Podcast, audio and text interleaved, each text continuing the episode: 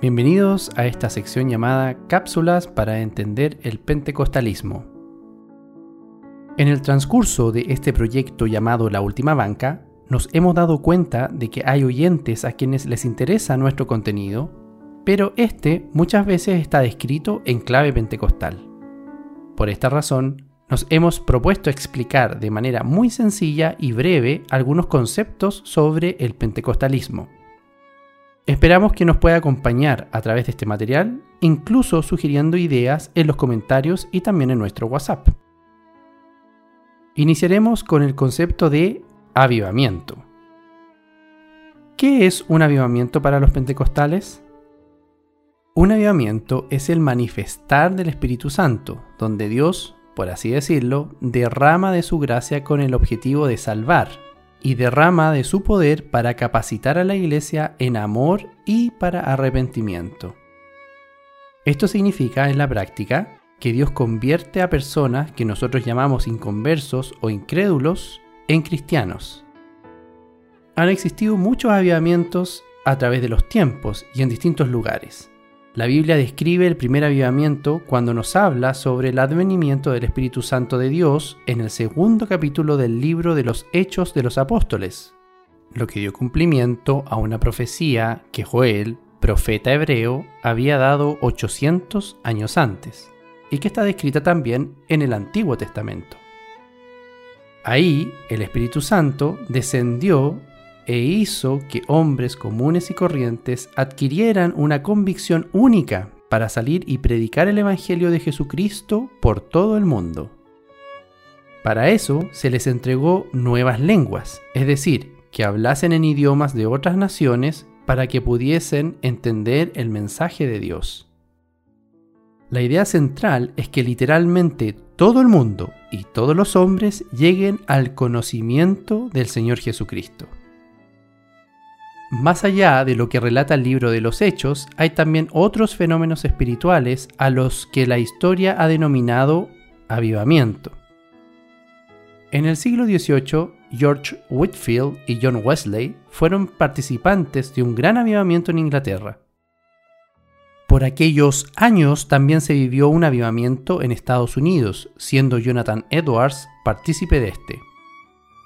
A estos movimientos espirituales se les conoce como el primer gran despertar, el cual persistió por muchas décadas, incluso reimpulsando con mucha fuerza las misiones cristianas a múltiples destinos en el mundo. Asimismo, es importante decir que en esos años era común realizar viajes entre Inglaterra y Estados Unidos con fines misioneros. De hecho, en ese tiempo también se fortaleció la idea de predicar a las masas en los campos abiertos, predicación que tuvo excelentes resultados para el avance de la Iglesia protestante. Cabe mencionar brevemente que hubo un segundo gran despertar a los inicios del siglo XIX, donde una de sus figuras más influyentes en Estados Unidos fue el ministro presbiteriano Charles Finney. Estos grandes movimientos espirituales son el andamiaje sobre el cual se levantó el movimiento espiritual en el siglo XX. La llegada del siglo XX vio emerger un despertar espiritual de alcance global, del cual Chile tampoco estuvo exento, el cual dio nacimiento al movimiento pentecostal. El avivamiento en Chile ocurrió en el año 1909, del cual nacieron las ramas principales del pentecostalismo criollo chileno, como son la Iglesia Evangélica Pentecostal y la Iglesia Metodista Pentecostal.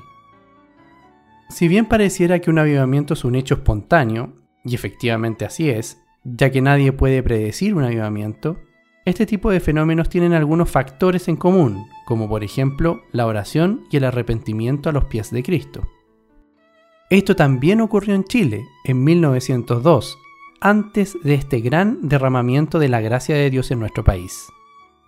En una pequeña iglesia metodista episcopal, misión que provenía desde Estados Unidos, el pastor Willis Hoover enseñaba la Biblia a la sencilla hermandad, justamente en el capítulo 2 del libro de los Hechos. Cuando llega a la parte del derramamiento del Espíritu Santo, cuenta la tradición que un hermano de la iglesia le pregunta al pastor Hoover, ¿qué impide que eso nos ocurra a nosotros? Esa pregunta inocente generó un mover único en la iglesia donde hermanos decididamente buscaron el rostro del Señor. Lo hicieron con fervor por siete años, hasta que en una reunión ocurrió algo extraordinario. El Espíritu Santo cayó con tal impacto que muchos se convirtieron al Señor Jesucristo. Y no es que eso no ocurriera antes de este episodio en 1909, sino que la masividad con que ocurrió era sorprendente. Dios manifestó su presencia en Valparaíso. El avivamiento había empezado en Chile.